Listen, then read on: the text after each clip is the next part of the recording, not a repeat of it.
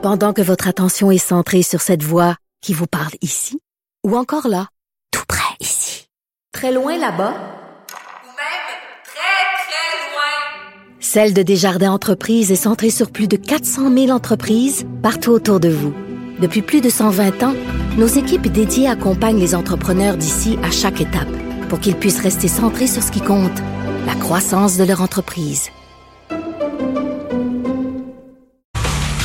Salut tout le monde, ici euh, Pierre Nantel en remplacement de Richard Martineau qui pendant cette semaine de relâche s'occupe de sa belle famille. On est bien content de ça. Et euh, la semaine de relâche qui euh, normalement devrait être associée justement à une forme de soulagement, malheureusement pour ce qui est des voies ferrées, ce n'est toujours pas le cas du côté de Belleville. Une situation que je peux vous dire que moi, en tant que en tant que député fédéral pendant huit ans à représenter les gens dans Longueuil-Saint-Hubert, j'ai pu constater à quel point le gouvernement libéral est un gouvernement qui normalement focus toute son attention sur le spin, comme on dit, sur les communications, sur ce que les gens vont dire, de quoi ça va l'air aux nouvelles. Puis actuellement, c'est sûr que c'est un cauchemar. Un cauchemar d'ailleurs que Yves-François Blanchet a accentué encore hier lorsqu'il a eu la chance de commenter sur le fait que la nation Wet'suwet'en avait vu finalement le bureau d'environnement du côté de la Colombie-Britannique demander aux gens de Coastal GasLink d'arrêter les travaux. Euh, une situation euh, qui étrangement a pas été euh, mis de l'avant, n'a pas été euh, amené à l'information euh, par le gouvernement. Un gouvernement qui, jusqu'ici, en tout cas, pour tout le monde, a, donné une impression de ne pas être à la hauteur de ce qu'on demandait. On s'attend à ce que le gouvernement soit au devant des situations et ici, clairement, il y a eu beaucoup de retard. On pourra parler bien sûr du retard parce que M. Trudeau était euh, dans un voyage à l'étranger, en Afrique, en train de conquérir les différents pays là-bas pour qu'ils le soutiennent relativement à un siège au Conseil de sécurité à l'ONU. Euh, choix. Euh, bon, il ne pouvait pas savoir que ça allait péter peut-être le moment où il est parti ou planifiait ce voyage. Mais une fois qu'il était là-bas, ben les informations commençaient à sortir assez rapidement. Il aurait pu choisir de revenir rapidement au Canada et de venir gérer cette crise-là. Bon, euh, dans une forme de zigonnage, de tatouinage, ben, ça s'est pas produit. Les choses se sont beaucoup envenimées et euh, aujourd'hui, on constate que M. Trudeau a fait preuve de mollesse et de, manque de réactivité. Euh, évidemment, le Canada est un pays qui souvent m'apparaît totalement schizophrène quand on voit la réaction politique de M. Scheer, des conservateurs, qui sur le coup tout de suite ont dit ah ouais ouais, moi, police là-dedans, qu'on ce monde-là, ça n'a pas de bon sens. Évidemment, les choses sont beaucoup plus en nuance que ça. On aimerait ça qu'il n'y ait pas de nuance. On aimerait ça, évidemment, pour prendre notre train, parce que nous, on fait notre effort en tant que Québécois. On dit, bah, ben, écoute, moi, j'habite à Saint-Constant. Fait que je vais prendre le train pour me rendre au centre-ville, puis c'est un beau geste citoyen, puis c'est souvent un choix plus agréable. Mais concrètement, ça n'a pas été possible toute la semaine dernière, puis c'est sûr que c'est tout à fait inadmissible.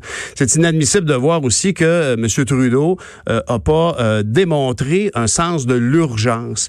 Et si on aurait pu imaginer euh, qu'il est entouré d'un cabinet de ministres qui euh, s'occupaient bien de leurs affaires, ben on aurait aimé ça les voir. On les a pas vus. On a vu M. Miller, qui est un bon Jack. Je l'ai rencontré souvent.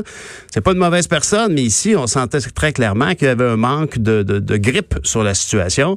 Madame, euh, Madame Bennett, qui est ministre depuis longtemps des Affaires autochtones, elle aussi, on peut se demander, mais comment se fait-il qu'on ne l'a pas vue? Bon, la question se pose encore plus si on se dit que cette situation-là avec les Wet'suwet'en était une situation qui était connue et la, souveraineté ou en tout cas la, légitimité des chefs héréditaires, on peut trouver ça très curieux. Moi-même, euh, huit ans à la Chambre des communes, honnêtement, la notion de chef héréditaire m'avait pas touché. Et Dieu sait que j'étais très sensible à bien découvrir euh, la réalité des peuples autochtones, la réalité euh, de cette gouvernance alternative par moment. Et, comment se fait-il que Mme Bennett a pas averti à l'avance le bureau du premier ministre? Ben, ça donne un petit peu un indice comment les choses sont menées à Ottawa. Souvent, on a entendu notre collaboratrice Emmanuelle Latraverse dire à quel point les choses sont menées à partir du bureau du premier ministre. Ben, c'est exactement ça, je pense, le problème. Une situation où les ministres en cause euh, ont pas droit de citer, ou en tout cas pas assez, certainement.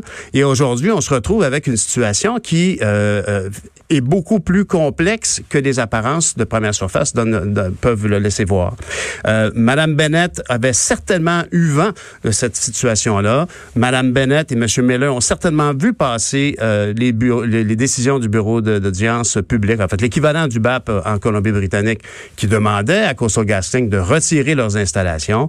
Alors, dans une situation, je parlais de schizophrénie canadienne, ben effectivement, on se retrouve avec un chef comme Yves-François Blanchette qui étant pas lié dans ces deux, deux, deux visions opposées de pensée politique, tout le monde à droite avec la Saskatchewan puis l'Alberta et euh, évidemment euh, toute cette dimension un peu euh, molle ou en tout cas trop en nuance du premier ministre Trudeau est arrivé avec la bonne recommandation qui va qui qui tombe sous le sens et qui une personne objective ne pourrait que dire que ben écoutez la seule chose à faire actuellement c'est arrêter de, faire des travaux sur le territoire en question et enlever moi la GRC de là pour qu'on puisse parler puis qu'on soulage le Canadien moyen le Québécois qui essaie de prendre son train pour aller travailler.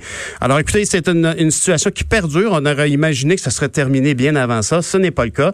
J'espère en tout cas qu'on aura, ce sera du passé dans les prochaines heures. Euh, on a une belle émission devant vous. Euh, tout de suite après la pause, on a Michel Girard, chroniqueur à la section argent, qui vient nous voir pour parler avec nous. À tout à l'heure.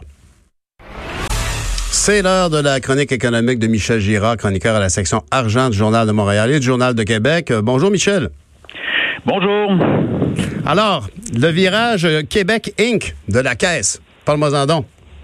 Oui, ben c'est ça. C'est qu'à chaque fois que euh, la Caisse, évidemment, dévoile euh, ses résultats financiers, euh, ils mettent toujours l'emphase et on les comprend.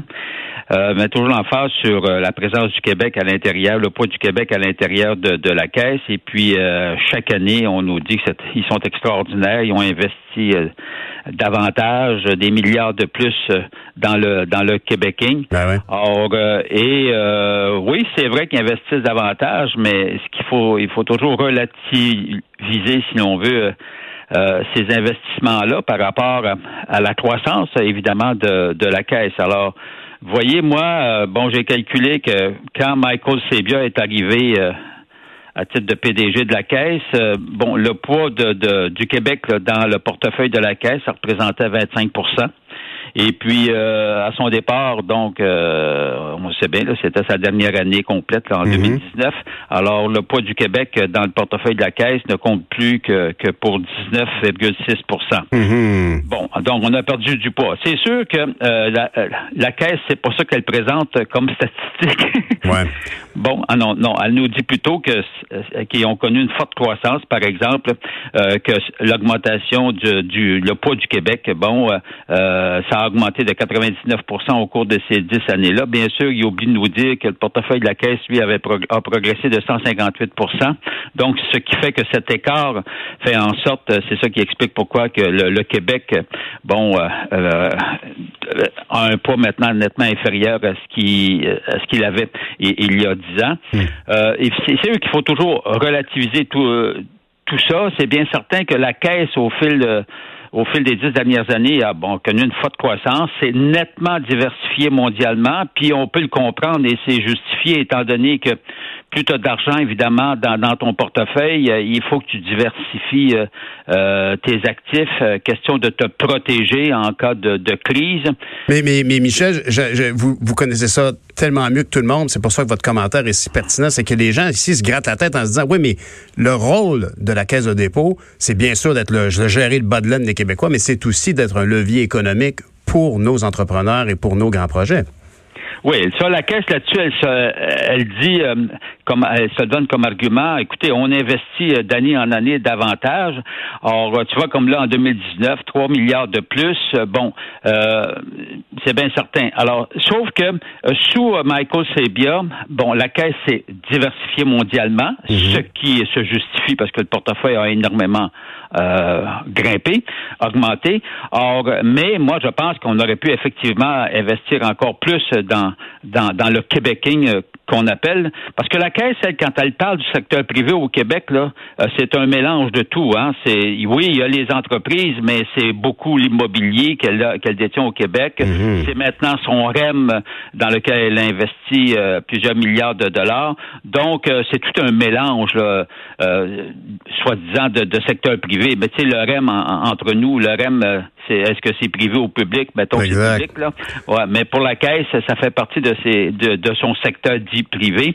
Alors, mais euh, avec le nouveau gouvernement, avec le gouvernement, avec le gouvernement, évidemment, euh, le go, c'est sûr que la donne change et que là, on va voir, d'ailleurs, euh, avec la nomination de, de Charles Lemont, on, on, on sent qu'il va y avoir un, un, certain virage qui va qui va se produire où on va où, on va investir, euh, en tout cas théoriquement, là c'est le vœu, davantage dans les entreprises québécoises. Mais ça ne va pas dire que ça va changer du tout, tout, tout au portefeuille, parce qu'encore faut-il que les placements que tu fais aient de l'allure aussi. C'est ça. Mais, mais Michel, est-ce que Monsieur le, Monsieur Aymon a, envoyé des signaux euh, avant-coureurs de son intérêt à, être plus un, un bras de levier important pour Québec Inc? Oui, là, oui, oui, oui, oui. Il a laissé entendre qu'effectivement, euh, euh, que la caisse allait être plus présente, que sa stratégie, tu vois, il dit, il s'en vantait que sa stratégie reposait sur trois piliers accompagner plus d'entreprises québécoises dans leur croissance et leur mondialisation, tu sais, appuyer évidemment l'innovation euh, et, la relève, investir dans des, ce qu'il appelle des projets structurants. Ben Quand il parle de projets structurants, il fait des références évidemment au genre de projets comme comme le, le REM. Là.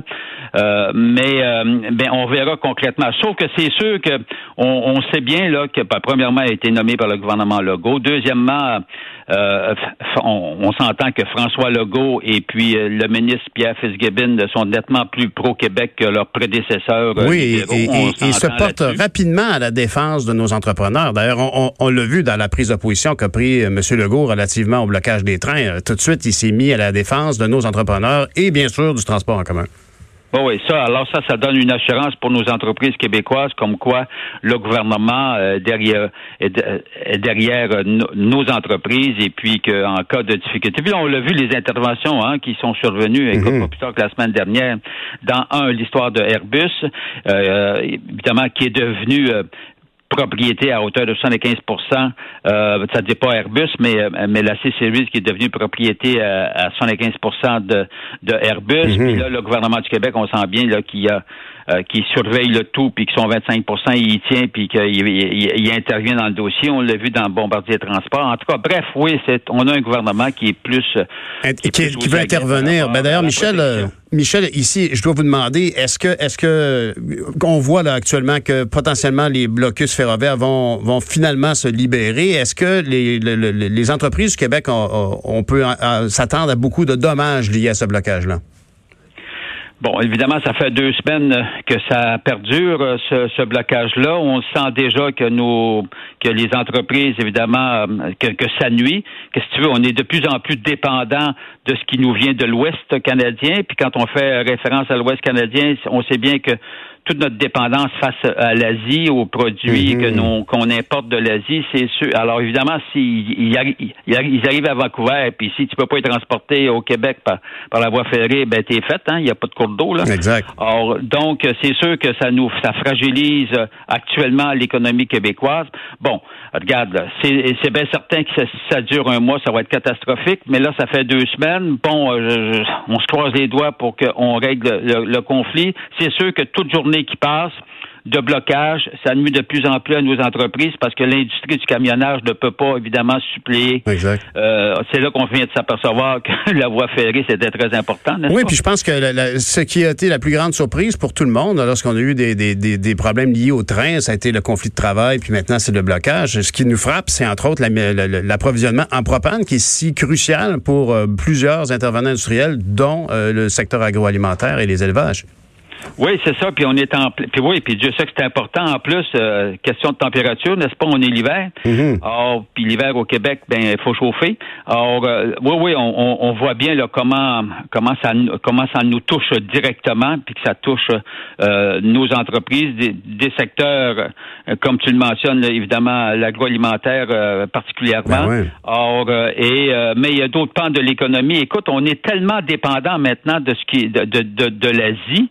Euh, au fil de, des, sûr. des, des dernières décennies, évidemment, on a augmenté énormément les importations. Puis là, ben, on est cas parce que les produits, euh, ça, ça rend- non seulement on est frappé évidemment mondialement par le coronavirus, mais en plus, on est frappé nous par, on est doublement frappé puisqu'on a le blocus ferroviaire qui nous nuit considérablement. C'est là qu'on voit qu'on n'est pas toujours au courant de tout. Hein. Là-dessus, on va falloir qu'on se laisse, mais l'alimentation en propane est probablement une des grandes surprises. Le fait qu'à quel point c'est tellement nécessaire pour nos éleveurs, entre autres. Heureusement, la mère nature est de notre bord, fait pas trop froid.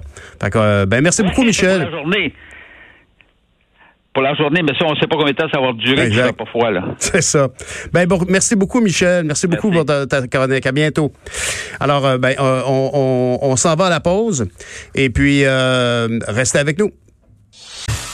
On est de retour à Politiquement Incorrect et on va avoir une entrevue avec euh, Jean-Simon Gagné, qui est chroniqueur au quotidien et Le Soleil, qui a fait paraître euh, en fin de semaine un texte super intéressant, Humoriste en politique, le pouvoir au comique. Bonjour, Monsieur Gagné. Bonjour. Effectivement, euh, euh, ce qui me frappe le plus quand je regarde l'actualité internationale, par exemple, c'est de voir que une des choses qui nous a fait le plus jaser tout l'automne et encore récemment avec euh, la procédure d'impeachment de Donald Trump, c'est une procédure, une discussion qu'il y aurait eu avec le président de l'Ukraine qui était, il y a un an, un humoriste. Oui, oui, absolument. Volodymyr Zelensky, il s'est fait connaître en, euh, en jouant dans une série à caractère humoristique où il jouait le rôle justement d'un d'un- d'un professeur d'histoire qui devenait président. Il a été élu essentiellement en jouant sur, sur- en jouant son personnage de fiction, en fait, et même son parti politique s'appelait le serviteur du peuple, comme la télésérie. Incroyable. Mais euh, disons que euh, Zelensky n'est pas le seul. là. Vous avez vous avez des exemples au Guatemala, en Italie. Vous avez beaucoup. Vous avez peut-être. Moi, j'en ai dénombré sept ou huit, mais je, je pense qu'on pourra en trouver d'autres. Là, c'est euh, Il y a des farceurs qui disent que c'est presque une épidémie. Ben- L'humour en politique. Mais, mais c'est quand même surprenant que il y a une extension dans le cerveau d'une personne qui s'en va voter en disant ben oui, moi je pense que j'ai confiance en ce gars-là. Ça, ça, on- ça évoque un peu que le vote se fait de façon émotive par rapport à quelqu'un pour lequel on a un bon sentiment. Oui, c'est possible, c'est possible. euh, mais il faut dire que quand vous faites du stand-up comique, vous avez, vous avez une prédisposition à, comment dire, à, à prendre contact avec la foule, à, à, à communier avec la foule, à savoir d'ailleurs aussi très bien manier la foule. Et vous avez beaucoup de réparties. Euh, mais, mais dans les cas un peu que j'ai que j'ai regardé en, en fin de semaine, il y a, il y a des cas assez différents. Il y a le cas, par exemple, de, de Al Franken, qui est devenu euh, sénateur du Minnesota. Mhm. Lui, lui s'était fait connaître à Saturday Night Live. Ensuite, il a eu son propre show d'humour. Mais lui, quand il est arrivé en humour, euh, pas, en humour, pardon, en politique, il a décidé de se désintoxiquer. Oui, c'est un drôle de lapsus. hein. Euh, donc, quand il est arrivé en politique, il a décidé de se désintoxiquer. Mhm. Il a fait exprès d'arrêter de faire des blagues et même il demandait à son personnel politique de, de, de, de relire toujours ses, ses interventions pour ne pas faire d'humour. Il se comparait à un bébé serpent sonnette euh, qui, qui essaie de contrôler son venin. C'est comme ça qu'il se, qu'il se décrivait. Bon, évidemment, lui, dans son cas, dans son cas, ça a commencé par bien fonctionner. Il a été élu. Il a même été réélu une deuxième fois. Mhm. Euh, il s'est attiré la, la, la réputation d'être un, un- un élu extrêmement consciencieux. Euh, donc, il étudiait bien ses dossiers, sauf qu'il a été rattrapé par le, le- le- un peu son passé de, de ses, ses, euh, euh, et ses, ses frasques. Il a été accusé par plusieurs femmes d'avoir eu un, un comportement inconvenant. Il a dû démissionner. Hmm. Euh, donc, vous avez vous avez différents. J'ai parlé aussi de, de, de Coluche. Lui, c'est un peu le précurseur. Mais Coluche, lui, quand il s'était, c'est un humoriste français. euh, et quand il s'est présenté en 1981, Coluche, euh, au début, c'était une grosse farce. Et, et assez rapidement, ça s'est mis à fonctionner. Et, et- et, euh, à un moment donné, il était à 16% dans les sondages. Donc, il s'est mis à se prendre au sérieux. Et là, sa campagne a commencé à déraper. Il a fini par euh, par, par, euh, par abandonner, lui, avant justement de se rendre aux élections. Mais, mais c'est drôle parce que la- le, le souvenir que moi j'en avais, c'était un peu que lui-même avait décidé de, de, de, de, de- de mettre un terme à tout ça. Tu es en train de dire que euh, ça a plutôt déraillé parce qu'à un moment donné, euh, c'était beau d'avoir des commentaires éditoriaux sur les politiques publiques, mais qu'en bout de ligne, c'était peut-être un peu plus complexe qu'il ne le croyait. Ouais, ben ça, c'est ce qu'il a dit euh, un peu pour, pour, pour sauver la, la, la, la face. Dans les faits, sa campagne avait complètement... euh, il était complètement dépassé par les situations. Il recevait des milliers de lettres de gens désespérés et, euh, qui, qui Mm. voulaient, euh, qui, qui lui demandaient de régler ses pro- leurs problèmes. Euh, il recevait des lettres de menaces. Euh, donc la campagne Oh. était en train complètement de lui échapper. là. C'était, c'était, comme il l'a dit, là, c'était plus drôle. là. Exact. Mais, mais M. Zelensky, lui, a, a- a quand même été élu avec un, un mandat ultra fort. Je pense que si je me souviens bien, c'est de l'ordre de 80% euh, Euh, c'est presque ça, c'est 73. C'est incroyable quand même. Les- Et, et les gens se disent, ben moi à la télévision, j'ai cru ce gars-là, j'ai trouvé que c'était crédible. C'est ça, c'est ça le genre de président que je voudrais avoir. Puis les gens font l'extension jusque là. C'était c'était un humoriste, mais c'était aussi une série euh, de fiction. Est-ce qu'on peut faire un parallèle avec l'intérêt que euh, la course au PQ actuellement, euh, l'intérêt que suscite Guy Nantel? Ben, je je sais pas, parce que on va voir un peu, il est un peu tôt pour le dire, mais moi j'ai hâte de voir un peu quelle, stratégie il va prendre. Est-ce qu'il va prendre un peu la stratégie, comme je vous disais, d'essayer de, mettre de côté l'humour, ou au contraire, est-ce qu'il va jouer son, son, son personnage d'humo- d'humoriste jusqu'au bout?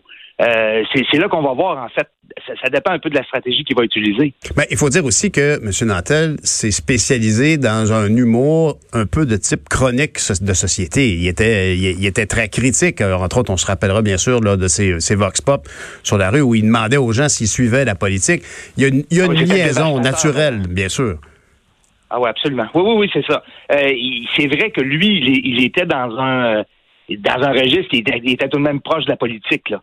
Euh, c'est pas le cas pour euh, pour tous les pour tous les humoristes en politique. Vous avez par exemple au Guatemala Jimmy Morales qui est devenu président et qui lui euh, le plus proche qui s'était approché de la politique en fait c'était il avait joué un cowboy qui devenait président par euh, par accident.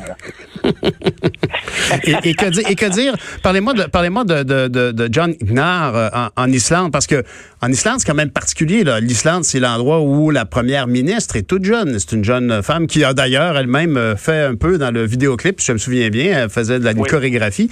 Euh, Est-ce que Gnar se- se- se- s'installe dans la même vision que Morales ou Ben euh, oui et non, c'est-à-dire que lui, lui c'est un humoriste, c'est un humoriste très sarcastique, si vous voulez. Lui aussi, il était un peu dans un registre où il se moquait de, de la politique, mais il était très politisé.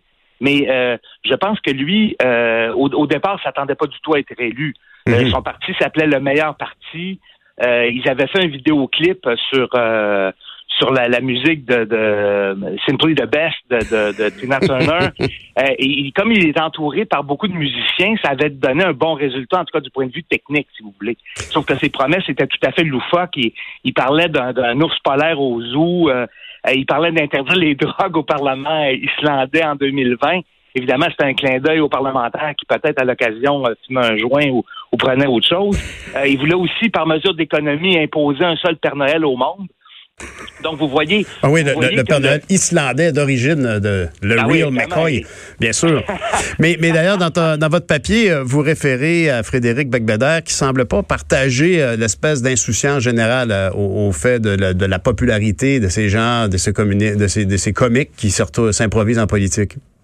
Sauf que lui-même, ayant versé dans l'humour, je sais pas s'il est très bien placé pour pour en parler. Sauf que c'est- j'ai j'ai terminé avec une de ses de ses phrases où il dit aujourd'hui, si on était à bord du Titanic, il n'y aurait plus d'orchestre pour accompagner le naufrage, mais un comédien euh, stand-up qui dirait euh, Oh wow, les gars, vous trouvez pas que c'est vachement humide par ici? En tout cas, avec les enjeux qu'on vit actuellement, avec les, les- les crises internationales, qu'on, parce que honnêtement, ce matin, n'importe qui qui se réveille en buvant son café, puis qui lit le journal, ou qui écoute la télé ou la radio, ou qui nous écoute et qui constate à quel point l'inquiétude autour du coronavirus s'accentue, il faut se rappeler quand même qu'on confie à nos directeurs, à nos, à nos, à nos politiciens et nos politiciennes les- le- volant de notre véhicule de société. On, on rigole plus rendu là. Non, non, ça c'est sûr. ça en effet. Mais peut-être peut-être que c'est ça aussi. Il y a, peut-être un peu de ça aussi. Euh, on cherche quelqu'un qui va être capable de, de comment dire, d'avoir à, à l'occasion un ton léger. Je sais pas, Mhm. c'est un peu c'est un peu quelque chose de, de, de difficile à saisir, cette, popularité des, humoristes en politique. Mais je sais pas, sais pas si vous avez déjà entendu parler euh, du fait que la statistique qui disait que les films euh, avec des super-héros euh, étaient en hausse de production lorsqu'on avait un, système politique aux États-Unis qui donnait moins d'espoir, je pense. Il y avait un parallèle, en fait, que lorsque les républicains étaient au pouvoir, il y avait une fantaisie d'aller voir plus de films de fiction, plus de films fantaisistes qui donnaient des solutions magiques aux questions de société, alors que c'était l'inverse quand il y avait des démocrates au pouvoir. Alors, les gens, effectivement, cherchent un soulagement dans, dans cette situation-là. Ah oui, c'est très intéressant. Je vais, je, vais, je vais me pencher sur la question. ben, merci, merci beaucoup, euh, Jean-Simon. C'était un, plaisir de parler avec vous. On continue de vous lire dans le soleil. Vous écoutez Politiquement Incorrect. Voici le commentaire de Gilles Proulx. Tu parles d'un lien naturel actuellement. On entend M. Proux qui parle de ricanade et on vient juste de terminer avec Jean-Simon Gagné qui parlait qu'il y avait de plus en plus d'humoristes en politique. Je pense que ce matin, quand on pense aux situations de carambolage qu'on a vues sur euh, la route 15, on n'a pas trop le goût de rire, M. Proux. Bonjour, M. Proux. Oui, bonjour, M. Nantel. Enchanté de vous parler. Un parlementaire. Effectivement. Oui, oui, oui, huit ans. Un parlementaire euh, qui euh, déplore souvent que les gens voient justement euh, dans la tribune politique juste un échange de parle-parle, genre alors que lorsque vient le temps d'édicter des lois, évidemment, c'est important que tout le monde ait son mot à dire, spécialement les gens qui sont qui n'ont pas élu des gens qui étaient au gouvernement. Mais ramenons ça au concret. La politique, c'est gérer le quotidien des gens, c'est gérer nos ressources, c'est gérer nos priorités. Et euh, vous vouliez me parler du carambolage qui a eu lieu la semaine passée. Ben, c'est euh, triste de voir cette femme là qui est euh, veuve de son, son chouchou qui a été tué dans dans ce carambolage épouvantable. Il y a eu 200 bagnoles impliquées. Bon, puis là, elle dit, je déplore déjà la lenteur. franchement, la lenteur du gouvernement à agir donnons-lui le temps de survivre de bord. Oui, mais ça fait des années que ça existe.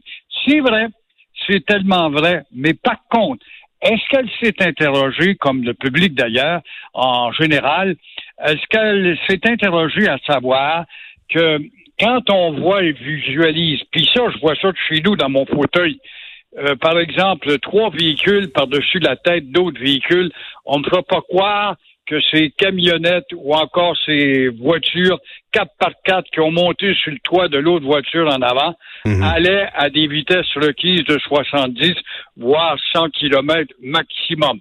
La réponse c'est non. Et euh, surtout quand tu rentres dans un bar de blizzard avec une surface glacée, ça veut donc dire que tu roulais comme d'habitude en fou. Tu as eu la surprise de frapper un banc de blizzard à ses yeux tout simplement au caprice de la nature du bassin de la prairie. Alors, que faut-il faire?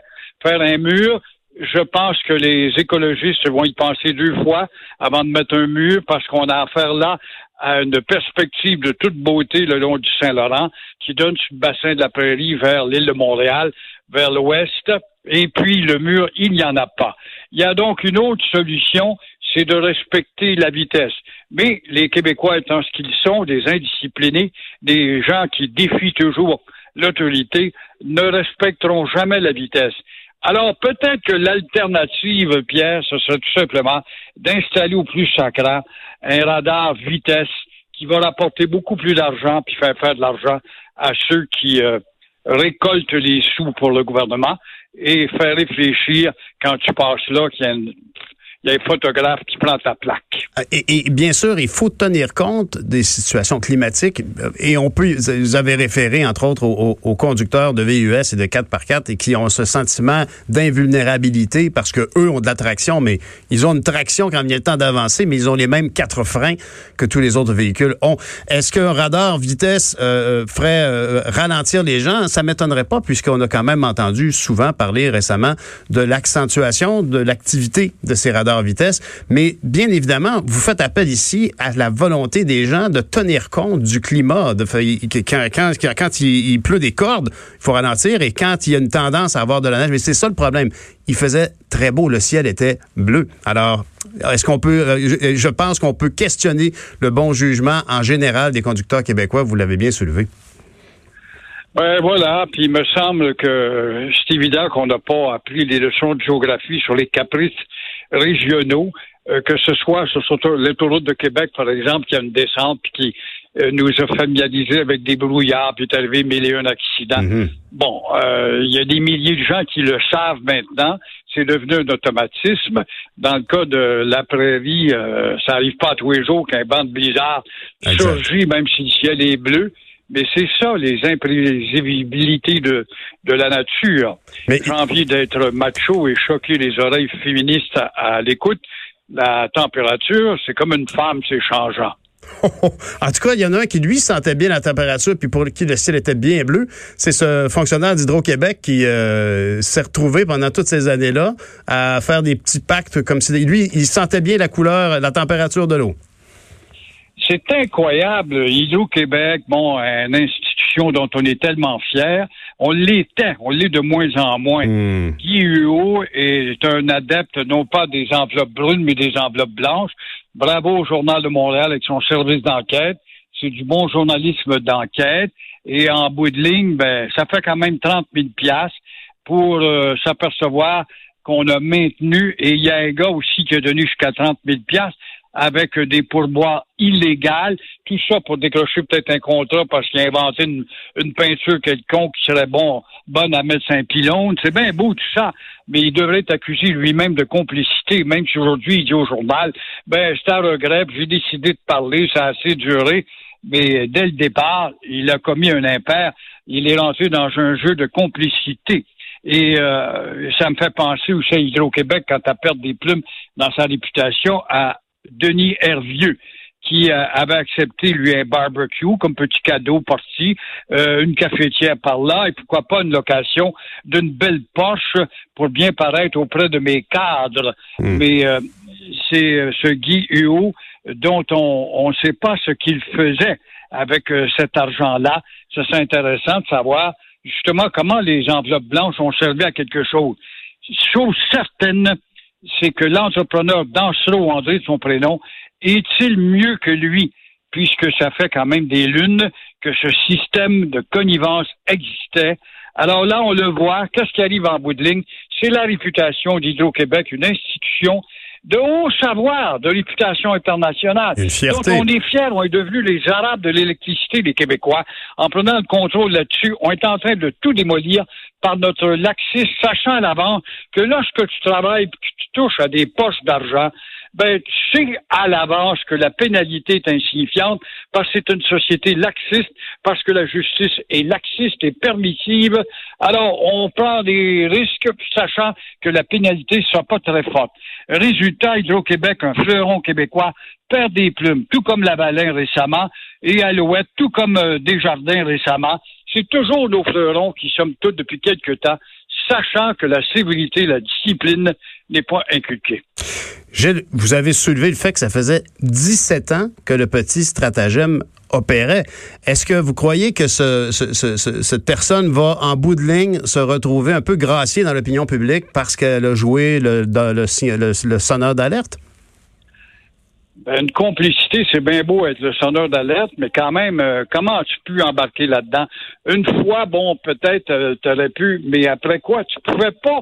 Comment peux-tu te permettre de dire, ben oui, mais j'ai besoin des contrats, puis c'est de même que ça marche? Alors, si c'est de même que ça marche, c'est comme dans l'industrie de la construction, où les architectes, on l'a vu avec Lavalin, ont tellement perdu, les ingénieurs, pardon, ont tellement perdu de plumes à leur réputation, ben, cette institutionnalisation de cette mentalité laxise fait que finalement, on se fout et c'est public, puis le public paiera, puis on institutionnalise tout ça, puis c'est des mœurs qui deviennent molles parce qu'il n'y a pas d'autorité, parce que le mot pénalité n'existe pas en bout de ligne. Hmm. C'est pas comme en Australie, je lisais en Australie, là, il y a eu euh, il y a un Français qui s'est fait prendre, là, puis il y a des Québécois impliqués là-dedans, dans le trafic de drogue. L'Australie, c'est une démocratie, ce que je sache, qui a le même âge que nous autres à peu près, mais qui a des sentences fermes.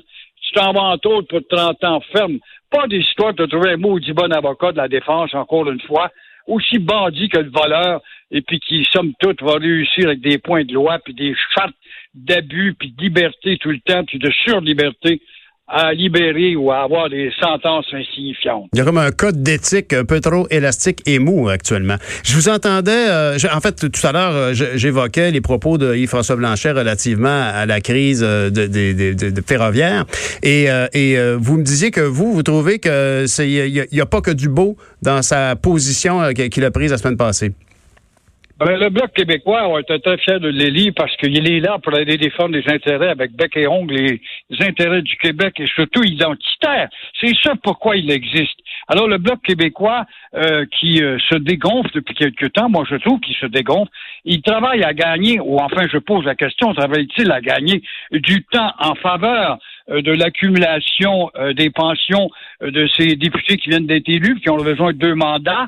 Alors, au lieu de défendre bec et ongle le Québec, parce que le gouvernement minoritaire, l'occasion est belle comme jamais. Il l'a manqué avec l'impôt unique récemment, même si l'ancien bloc avait appuyé l'impôt unique. Alors, c'était l'occasion de barboiter Trudeau par-dessus bord pour dire, puisque tu veux pas dialoguer, tu es un gouvernement minoritaire, tu vas nous donner ce qu'on veut. C'est ça le but de souhaiter un gouvernement minoritaire, c'est de mhm. lui arracher. On lui a rien arraché encore.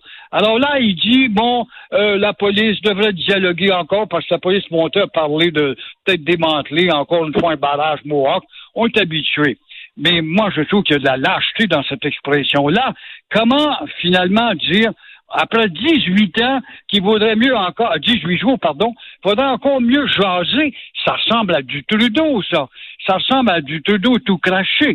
Le Bloc, s'il a le cœur et l'intérêt du Québec, il devrait voir plus loin et appuyer les Autochtones, voire plus haut, au-delà des cochonneries, puis du racisme pratiqué par les Mohawks, parce qu'ils sont souvent des xénophobes racistes à l'égard du Québec. Ils nous insultent à tous les jours, puis en anglais, puis ils nous appellent le Little Government.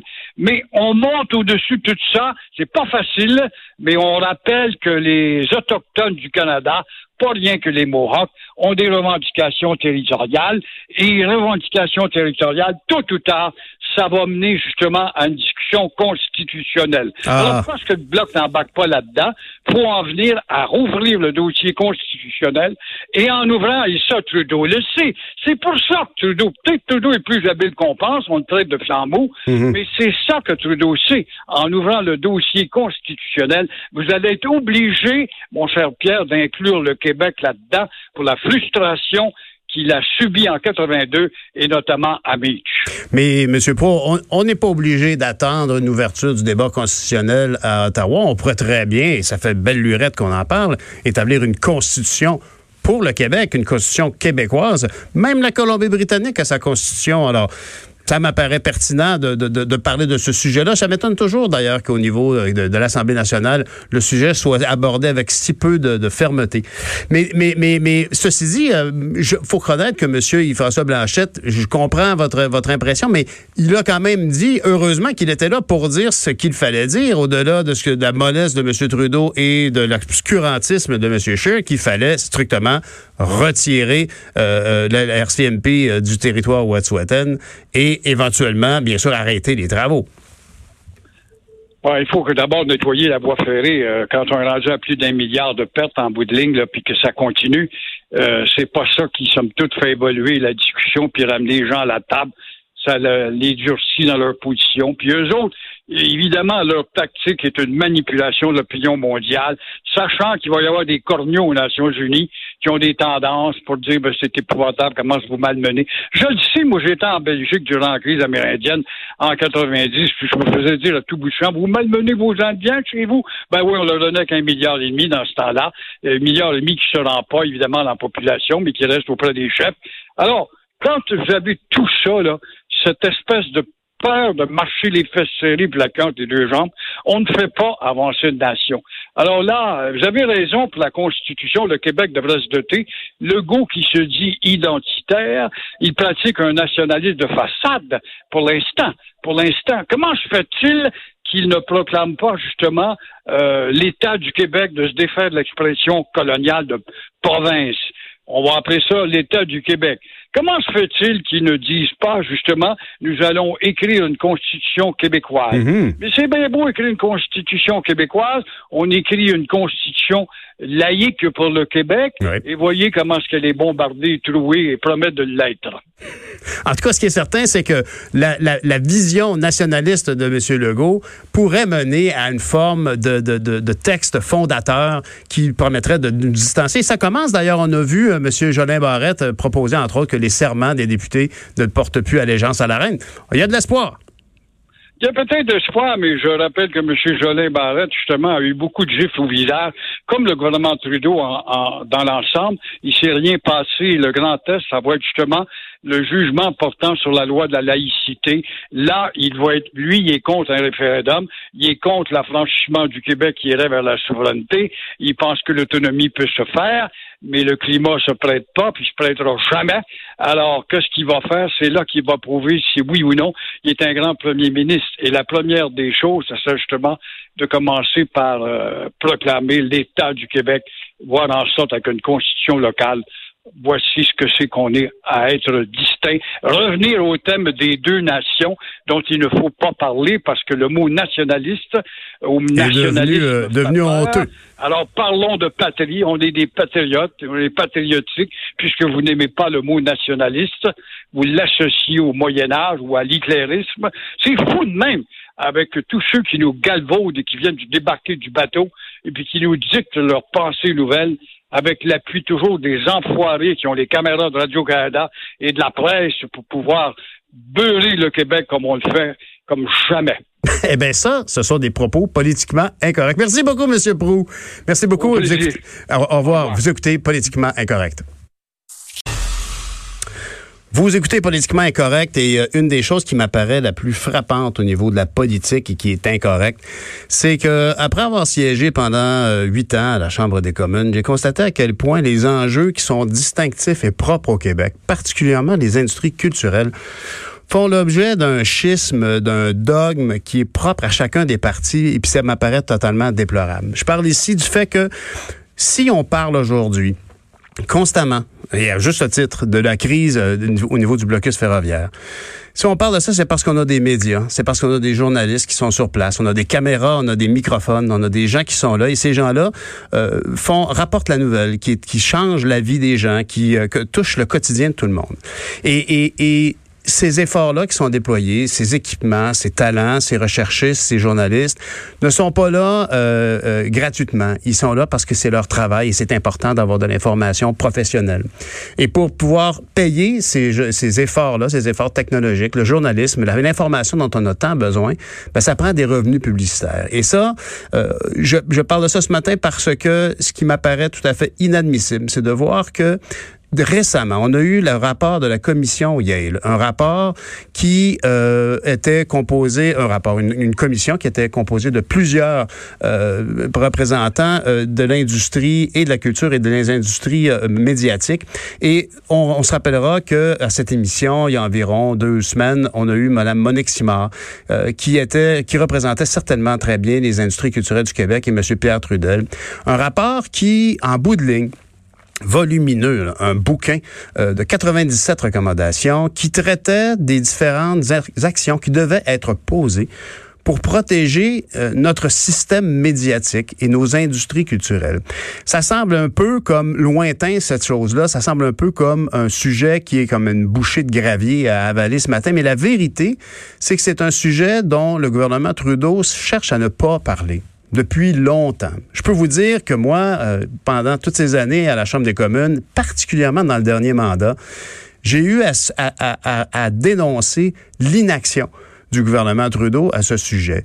L'inaction notoire, bien connue, euh, malheureusement pour elle, pour Mélanie Joly, qui, à l'époque, avait dit, ah, il faut absolument euh, revoir ce système-là. Il faut s'assurer que on, va rester, notre diversité, notre distinction culturelle va continuer d'être émettre dans les médias.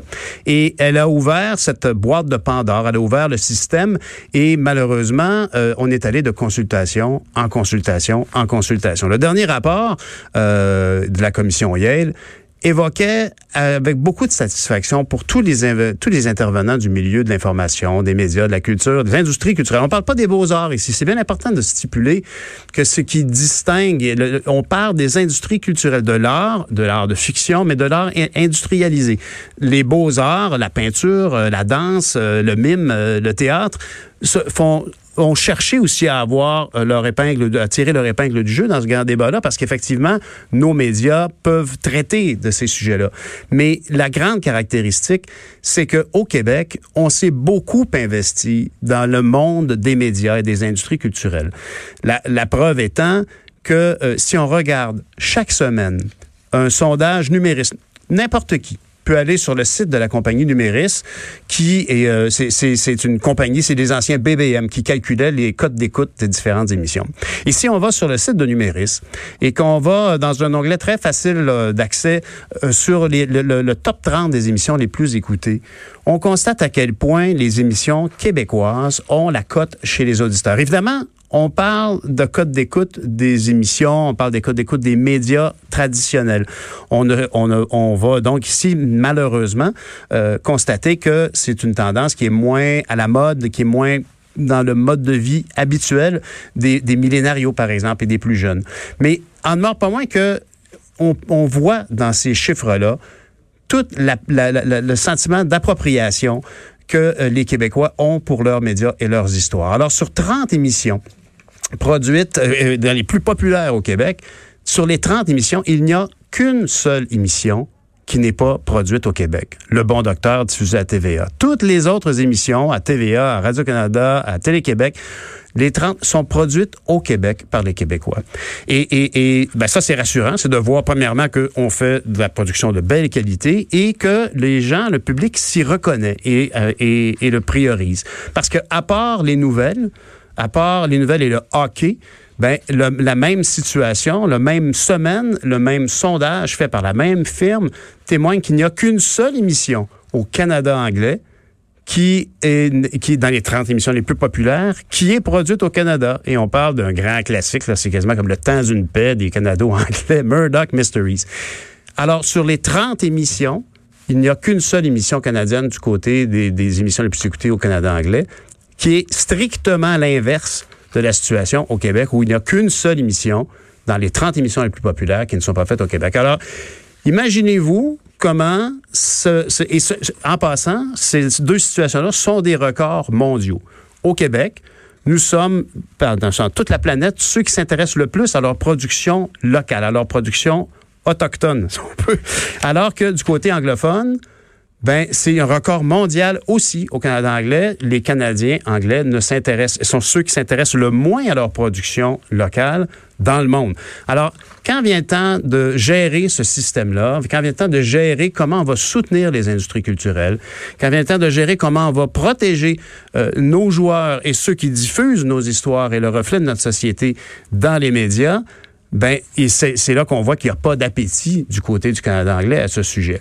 Alors, le point ce matin, c'est de dire que on en parle trop peu parce que la réalité, c'est que tous ces, ces- ces- ces stations, ces diffuseurs qui produisent et achètent ces émissions-là, ben, sont dans une situation au niveau économique de plus en plus vulnérable. Les dollars publicitaires, on le sait tous, sont partis vers les grandes plateformes que sont euh, Google, euh, Facebook, etc. C'est là que les gens achètent de la publicité. Les revenus publicitaires de nos diffuseurs habituels ont chuté de 75 à 80% Et là où il y a un problème, c'est que cet enjeu-là est un enjeu qui éminemment touche particulièrement la distinction québécoise et malheureusement, je trouve ça totalement inadmissible. Le Parti conservateur, ses députés québécois ne s'y intéressent pas. Comment expliquer que lorsque le rapport de la commission Yale a été déposé, on a eu tout d'abord un accueil assez favorable émanant, entre autres, de, Stephen Blaney, qui siégeait à l'époque au, comi- au comité du patrimoine et qui voyait qu'il y avait effectivement des enjeux reliés à la, à, la, pérennité de la culture québécoise, à la pérennité de notre industrie culturelle et qui, en fait, ben, ça m'apparaît intéressant et qui s'est vite, très rapidement, fait fermer la boîte par euh, la chefferie euh, du Parti conservateur. Et ici, euh, je trouve ça inadmissible de voir qu'aujourd'hui, on laisse Andrew Scheer et ses collègues et, on laisse, j'aurais dû dire, on a laissé, parce que c'était encore la semaine dernière, seulement au, retour des travaux euh, de la Chambre des communes, qu'on a encore entendu M. Scheer dire ça n'a pas de bon sens, on n'est pas pour contrôler l'information. J'espère que le gouvernement Trudeau n'appliquera pas les recommandations du rapport Yale. Et j'ai entendu pas un mot des députés québécois. Ça n'a aucun sens de laisser la protection de la nation québécoise uniquement au Bloc québécois tous les Québécois sont attachés à leur culture, sont attachés à ces industries culturelles. On est toujours fiers de voir à quel point nos comédiens, nos réalisateurs, encore, encore en fin de semaine, à la Berlinade, euh, Geneviève Petersen, Anaïs Barbeau-Lavalette, on sont arrivés avec un beau succès pour les mouches à feu. Cette, cette, ce rayonnement-là culturel est quelque chose auquel on est très attaché et je m'attends à ce que les députés du Québec, de tous les partis à Ottawa, défendent une intervention rapide et allumée, appliquant les recommandations de ce rapport. Malheureusement, on voit ici des députés du Parti conservateur se coucher devant un dogme qui, lui, est de l'Ouest canadien, qui, lui, qui dit, non, non, c'est pas important, ça, on s'occupera pas de ça. Ça, un comportement comme ça de la part du Parti conservateur et ses députés du Québec, c'est politiquement incorrect. Vous, vous écoutez Politiquement Incorrect et on a la chance de discuter aujourd'hui avec Loïc Tassé, chroniqueur, blogueur, Journal de Montréal, au Journal de Québec. Bonjour Loïc. Bonjour. Écoute, je te félicite, tu la plume assez aiguisée ces temps-ci. Euh, j'ai beaucoup apprécié euh, ton, ton, dernier texte sur le coronavirus et, et la fin de la mondialisation. Raconte-moi les angles qu'on a tendance à sous-estimer. Ben, tu sais, c'est très simple. En fait, ce qui se produit, c'est que on est en train de voir que le coronavirus paralyse l'économie de la Chine. Ça, tout le monde le comprend. C'est très clair. On sait que la Chine va perdre peut-être dans le premier trimestre environ le tiers de, euh, de, de, de, son produit intérieur brut, de sa croissance. C'est beaucoup. Euh, mais bon, ça, on comprend ça. Mais il y a une autre chose qu'on est en train de voir et qui fait beaucoup plus peur que ça. Parce que c'est terrible pour les Chinois. Mais on s'aperçoit que en Chine, on fabrique une grande partie de toute la production mondiale de médicaments. Hmm. Et que cette production mondiale de médicaments, elle est en train d'être mise à mal en ce moment. Parce qu'évidemment, c'est les Chinois qui la produisent. Et, là, on se dit, oui, mais qu'est-ce qui est en train d'arriver avec ça? Et, et, si on regarde ce qui s'est passé depuis dix ans, on s'aperçoit que la production mondiale de médicaments s'est concentrée dans un certain nombre de pays, en particulier l'Inde, en particulier la Chine, et que ça n'a pas de bon sens d'un simple point de vue logique, parce qu'on est à la merci, en fait, de la moindre catastrophe en Chine ou en Inde pour que, justement, il y ait une rupture de cet approvisionnement en médicaments. Mais Loïc, est-ce que ces molécules n'existent pas qu'en Chine et en Inde? On, on, on a accès à ces molécules-là dans d'autres territoires. Non, il faut les fabriquer. Mhm. Euh, c'est ça le problème. C'est-à-dire que les usines de fabrication de médicaments ont été délocalisées en Inde et en Chine pour des coûts de production. On pense par exemple particulièrement au générique pour l'Inde, mais en Chine on fait aussi autre chose que du générique. Et ces deux pays approvisionnent l'ensemble du monde avec leurs médicaments. Alors, d'un point de vue de logique comptable, d'un point de vue de mondialisation, c'est très bien. Tout a été concentré là, ça coûte moins cher, on paie nos médicaments moins cher. Mais qu'est-ce qui se passe quand on se trouve face à une véritable crise? Est-ce qu'on va avoir nos médicaments quand même? Hmm. En ce moment, il n'y a pas, je veux rassurer les gens là, en ce moment, d'accord, il n'y a pas de question de rupture de stock. On est peut-être un peu à la limite, mais on, voit bien que ça prendrait pas grand-chose pour qu'on aille là. Et la question qui se pose à travers tout ça, c'est qu'est-ce qu'on est en train de faire avec cette mondialisation?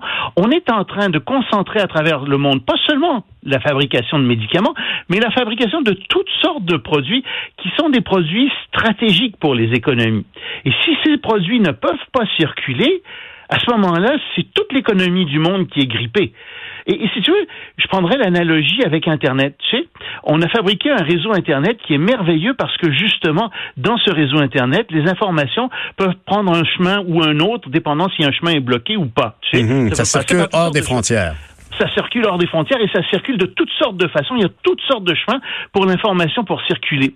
Or, ce dont on se rend compte, c'est qu'avec l'économie en ce moment, les biens de consommation ont peut-être toutes sortes de chemins pour circuler, mais ils sont émis par un très petit nombre de pays, les biens de consommation stratégiques. Et c'est ça qui fait que le ministre de l'économie en France, par exemple, a déclaré hier qu'il fallait peut-être repenser un petit peu à tout ça et que lui allait demander à ce que la France et l'Europe se mettent à fabriquer à l'intérieur de leurs frontières des biens de consommation stratégiques, dont les médicaments, parce que ça n'a pas de bon sens de dépendre d'une ou deux sources comme ça à travers le monde pour des biens de consommation stratégiques. Et j'imagine que si on fait allusion aux molécules qui servent à faire les médicaments les plus communs, ce sont des médicaments qui sont moins intéressants pour les compagnies pharmaceutiques parce que le, la marge de profit est moins grande puisque c'est devenu un médicament très commun et on s'attend au plus bas coût toujours. C'est du générique, c'est plus protégé par euh, effectivement.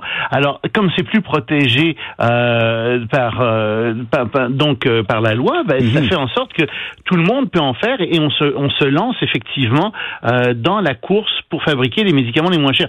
Ce qui est pas toujours une bonne chose, hein, parce que évidemment on va toujours te- nous dire, bah vous savez, ce sont les mêmes molécules qui sont là-dedans, effectivement.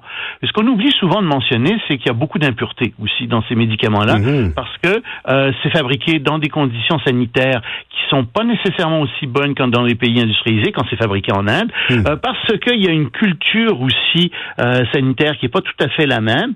Et effectivement, il y a beaucoup d'impuretés dans ces médicaments-là, dans les génériques, et on ne sait pas très bien ce que ces impuretés vont faire à long terme sur le corps humain. Et encore une fois, je veux pas être alarmiste ici. Mhm. Je vais juste dire des faits.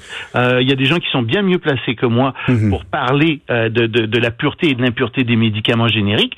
Mais tu vois, ça, ça fait partie tout ça de cette logique marchande Ouais. où on, sert, on, on cherche à faire le maximum de profit dans le moindre temps possible. Mhm. Puis à un moment donné, quand on a un problème comme celui-là, on se retrouve devant effectivement la possibilité que toutes les chaînes d'approvisionnement à travers le monde soient bousculées, soient interrompues. Ici, à cause d'un virus, tout Exact. simplement. Mais, mais ça, ça, ça, c'est, gentil de ta part de, de, de, de t'assurer de ne pas vouloir semer une forme de panique. C'est pas la première fois qu'on évoque qu'on évoque une certaine forme de pénurie relativement à certains médicaments. Je me souviens, euh, il y a environ sept ans, euh, la multinationale Novartis à Boucherville avait un problème d'approvisionnement sur certains médicaments parce que euh, les Américains considéraient que les normes de leur laboratoire de, de, de- fabrication étaient pas conformes. Ils devaient arrêter la production. C'était quelque chose. Si je me souviens bien, c'était des médicaments qui étaient en forme injectable dans les solutés. Alors c'est des choses qui sont fondamentales, élémentaires. Et, à l'époque, euh, le sujet avait été amené dans l'actualité que on pourrait peut-être imaginer nationaliser euh, certaines fabrications, certaines choses fondamentales. Il y a beaucoup de gens qui, pour eux, c'est une hérésie d'imaginer qu'on pourrait privatiser l'eau. Ben, c'est peut-être une hérésie d'avoir privatisé à outrance la fabrication de médicaments qui, en bout de ligne, cherchent le, le- le meilleur profit possible et vont faire fabriquer ça aux herbes Ou de mer. Ouais, ou alors sans aller jusqu'à une nationalisation, on peut rendre le déménagement d'entreprises pharmaceutiques extrêmement pénible, extrêmement difficile, et on peut exiger en effet que si elles veulent vendre sur notre territoire, ces entreprises soient obligées de fabriquer un minimum de médicaments sur notre territoire. Et c'est pas pour des raisons euh, strictement économiques, c'est pour des raisons, si je veux, de sécurité économique beaucoup plus globale. Euh, ça me semble effectivement normal d'exiger ce genre de choses, euh, qu'il y ait un certain nombre de médicaments de base essentiels qui soient fabriqués au Canada. Et tu me diras, oui, mais on va peut-être payer 10% plus cher. Ben écoute, on paiera 10% plus cher. Mais tu sais, c'est comme avoir une assurance pour sa maison. Tu payes une assurance pour ta maison parce que si jamais tu passes au feu, tu ne veux pas te retrouver dans la rue. Ben de la même façon, euh, quand on dit à des compagnies, ben c'est dommage, mais vous allez fabriquer ici, euh, ben c'est parce que justement, on veut pas qu'on se retrouve dans une situation de pénurie complète de médicaments de base, de médicaments essentiels, si jamais il y a une crise mondiale. Ça me semble assez simple en fait à comprendre. Ça donne l'impression un peu que les gouvernements, dans l'ensemble, sont dépassés par la vitesse d'ajustement des, des- des- des grandes compagnies relativement à des, des choses qui sont si essentielles pour notre société. Mais non, mais non, mais non. J'aimerais ça dire ça. J'aimerais dire oui, mais c'est pas ça, c'est de l'incompétence. Oh boy. Euh, Ben- c'est- juste ça. C'est parce que tu sais, écoute, disons-le que je vais, je vais dire une autre chose qui est pas gentille à dire, mais qui est vraie. On est à politiquement incorrect. Vas-y. Oui, oui, il y a des gens qui sont très compétents au gouvernement, il y a des élus qui sont très compétents, mais sais-tu quoi? La plupart des gens compétents en ce moment ne veulent pas se présenter aux élections parce que c'est pas assez bien payé, parce que c'est une job de fou où tu travailles 24 heures sur 24, 7 jours par semaine et où tu te fais cracher dessus. Hmm. Alors, dans ces, dans ces conditions-là, qui est-ce qui veut quitter son emploi puis aller au gouvernement? Il n'y en a pas beaucoup. Exact. Alors, on se retrouve avec des gens incompétents. Le plus bel exemple, ben, c'est Justin Trudeau. C'est un bon gars, moi, je pense, Justin. C'est vraiment un bon gars. Puis, tu sais, c'est- bien d'avoir un bon gars.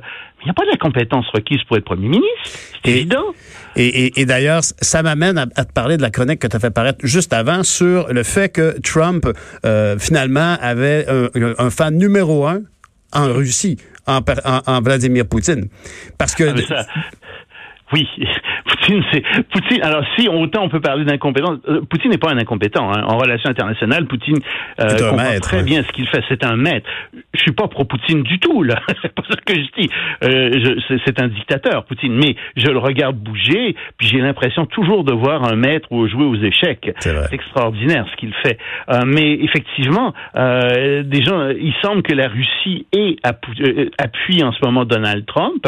En tout cas, c'est ce que les services secrets américains euh, ont révélé euh, au, en début, à la fin de la, de la semaine dernière. Je pense que c'était jeudi dernier.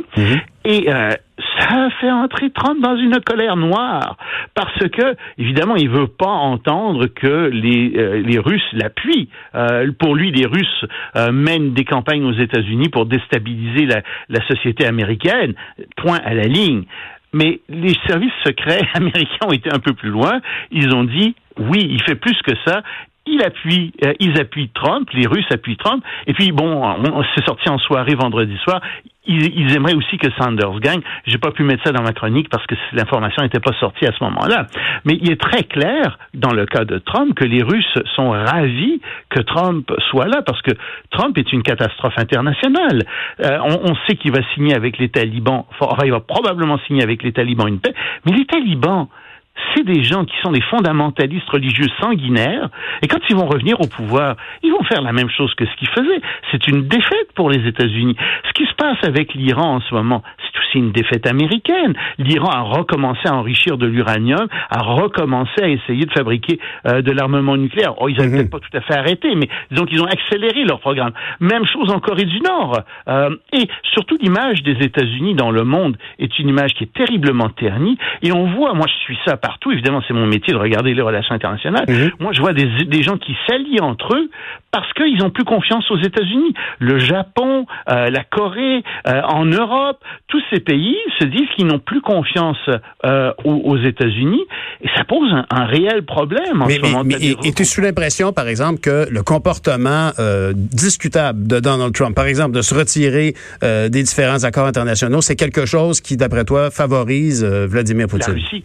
Bien sûr, parce que la nature a horreur du vide. Et, dans le cas de l'Europe, par exemple, il est bien clair que les États-Unis, depuis la fin de la Deuxième Guerre mondiale, ont toujours voulu éviter un rapprochement entre l'Europe et à l'époque l'Union soviétique. Bon, C'était un problème pour l'Europe de l'Ouest parce que l'Union soviétique était euh, bien entendu une, une puissance euh, communiste, mais le communisme est tombé, la, Russie n'est pas communiste, et donc euh, la Russie se remet à jouer euh, dans le concert européen. Et ça, ça fait terriblement peur. Enfin, ça devrait faire peur aux Américains, parce que si l'Europe se rapproche de la Russie, ben la relation entre les États-Unis et l'Europe va s'affaiblir. Et en même temps, la Russie va avoir trouvé un allié formidable dans l'Europe. Donc, ça fait l'affaire de la Russie, cet affaiblissement des liens entre l'Europe et les États-Unis. Et, et- et s'il y en a un qui semble penser à très long terme, on l'a bien vu, c'est bien Vladimir Poutine qui s'assure de rester au pouvoir encore euh, pour de nombreuses années.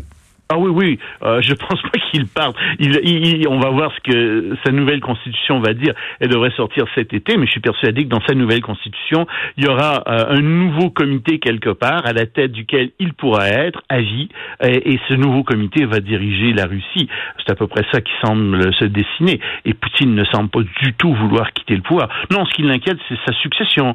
Il se dit que dans 10 ans, dans 15 ans, 20 ans, bah, il sera peut-être plus au pouvoir et qu'il commence à être temps de, de des poulains. Et, et donc, c'est ça qu'il est en train d'essayer de voir. Euh, il est en train d'essayer de voir comment il peut faire ça.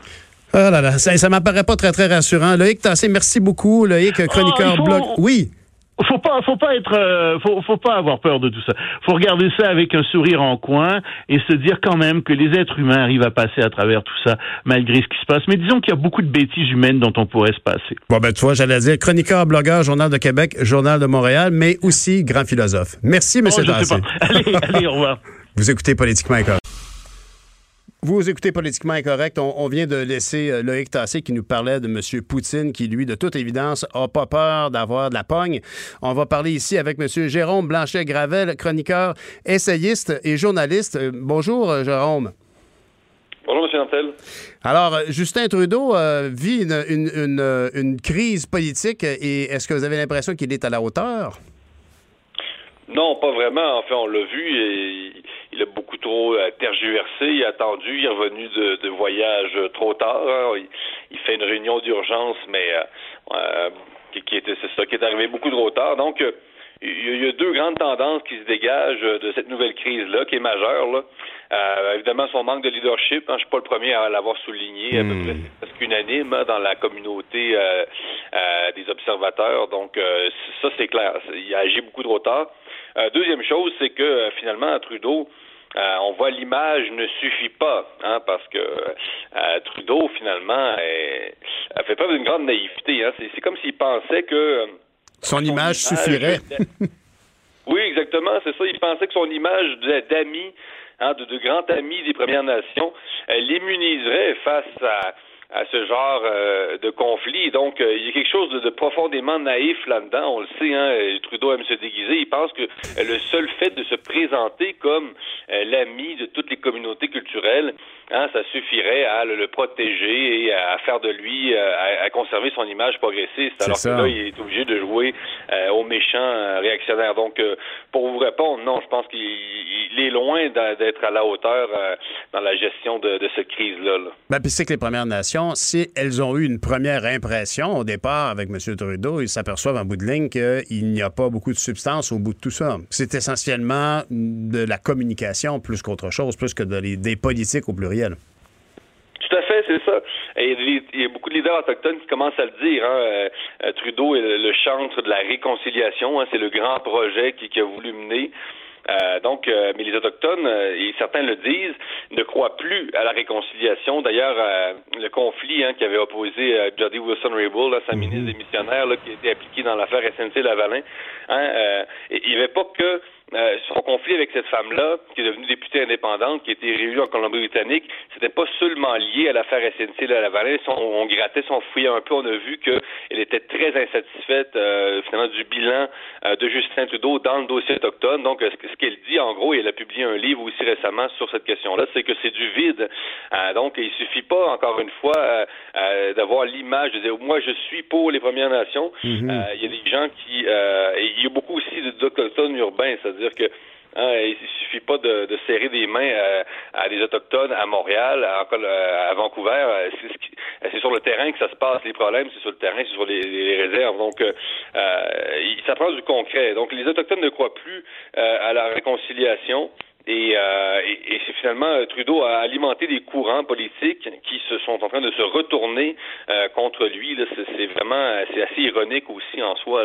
Mais, mais je me demande toujours, moi, comment on peut expliquer un tel laxisme relativement à ce déficit de crédibilité.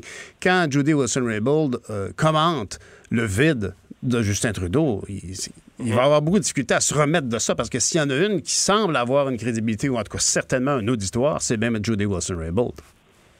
Oh oui, là, carrément. Je pense vous avez raison. Euh, je pense qu'il va avoir beaucoup de difficultés à se remettre euh, de sa parce que euh, Trudeau perd sur des deux côtés. Là, il perd, si vous voulez, dans le camp autochtone, ça c'est sûr. comme je vous dis, là, on voit clairement les autochtones, ils sont insatisfaits de, son bilan. On parle, il manque de, encore de l'eau potable sur de nombreux territoires autochtones. C'est, à ça qu'on on devrait s'attaquer. On parle de décolonisation. Euh, dans des rapports officiels, le rapport notamment sur les femmes autochtones euh, disparues, assassinées. Donc, il y a des problèmes concrets, tout ça. Évidemment, les gens parlent de revoir euh, la loi sur les Indiens qui date de 1876. ça, encore une fois, bon, moi, je serais d'accord avec le, fait de la revoir ou même de l'abolir. Mais, mais la vérité, c'est qu'il y a aussi plusieurs autochtones qui tiennent à cette loi-là, à, cette logique finalement de, de, séparation, de morcellement du territoire, euh, parce que finalement cette loi-là, malgré tout, vient avec certains privilèges. Là. Euh, donc, euh, je pense pas que tous les autochtones soient prêts à revoir entièrement la loi et de, de, dire on accède à une citoyenneté universelle et qui, qui finalement nous noirait dans l'ensemble canadien. C'est une question assez complexe aussi. Là. Mais, mais puis je pense que vous mettez le doigt précisément sur l'ampleur du problème, l'ampleur du sujet, l'ampleur de l'ambition que les Canadiens ont démontré en, en participant euh, euh, aux, grandes commissions sur la réconciliation. Et ultimement, on s'aperçoit que, puis je peux vous dire que moi, je l'ai constaté lorsqu'on étudie un projet de loi sur les langues autochtones, à quel point ce gouvernement-là est pris dans une espèce de... Il est comme dopé aux communications, dopé aux résultats dans les sondages, dans les points de sondage, alors que le travail d'un gouvernement, c'est d'abord et avant tout, non pas de faire de la politique, mais de faire des politiques. Et comme vous évoquez la loi sur les Indiens, ben ça, c'est un chantier gigantesque de politique au pluriel, pas de la politique de médias. Et ça, de toute évidence, c'est pas le, le forté de ce gouvernement-là.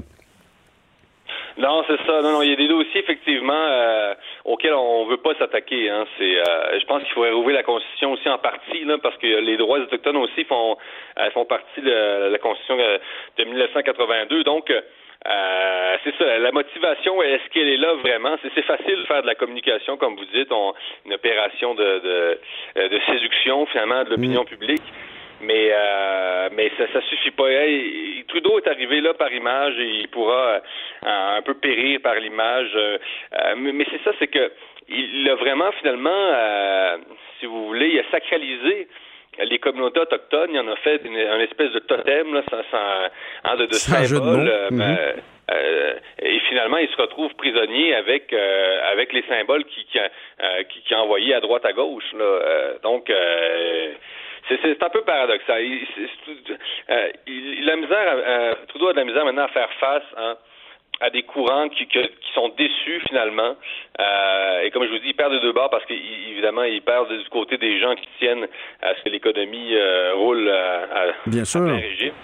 Et, ils perdent du côté euh, des, progressistes, des écologistes et, et des Autochtones. C'est qu'on s'attend à ce qu'un premier ministre qui dirige un pays comme le Canada fasse preuve de leadership, bien sûr, dans des situations de crise, de panique, de, situations comme celle-ci, mais aussi à plus long terme sur des grandes lancées sur ce que, ce, que, ce que sera la constitution même de notre nouveau rapport avec les Premières Nations. Ça mène à des initiatives, ça mène à, des gestes comme par exemple celui de, de M. Simon qui a fait essayer de faire preuve de bon sens, qui a dit ce qu'il fallait dire, mais que comme c'est lui qui l'a dit, mais les gens de sa communauté ont dit excuse parce que là on est dans une game de poker. Tu n'avais pas d'affaire à dire ça. Il y a beaucoup d'initiatives de sympathie euh, aux Premières Nations qui apparaissent et sans grand cadre. C'est dommage pourtant parce que la, Grande Commission euh, nous donnait l'impression qu'il y a une série de recommandations qu'on a simplement à appliquer de façon la plus concrète possible. Ce qui me mène au sujet dont tu voulais nous parler aussi, euh, au, au, fait de l'UCAM qui envisage d'interdire l'enseignement du monde autochtone à des, à des, à des professeurs qui ne seraient pas autochtones eux-mêmes.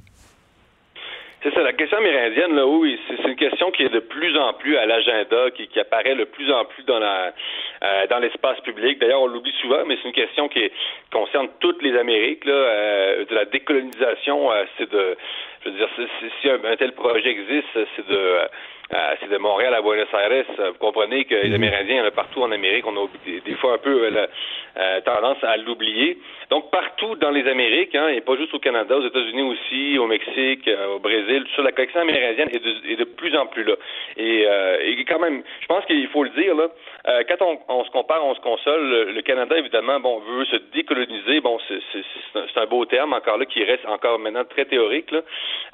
mais le Québec, le Canada reste une société quand beaucoup moins colonial que les sociétés latino-américaines. Il faut pas non plus, euh, quand j'entends la gauche nous dire que le Canada est une société coloniale, euh, en partie, mais c'est très c'est très partiel à comparer au Mexique, par exemple, qui est vraiment encore une société coloniale. Et on voit que, euh, par exemple, les personnes blanches vraiment ont statut social plus élevé et on voit pas, par exemple, d'Autochtones à la télévision alors qu'ils forment 90 de la population. Enfin, je fais une parenthèse. mais, mais, mais, y a-t-il pas une différence aussi dans le rapport avec les Premières Nations du côté du côté du Québec par rapport au reste du pays? Il y a quand même les, restants du régime français qui ont mené une collaboration qui était plus courante, je dirais. vous avez raison. Il faut, faut, le rappeler.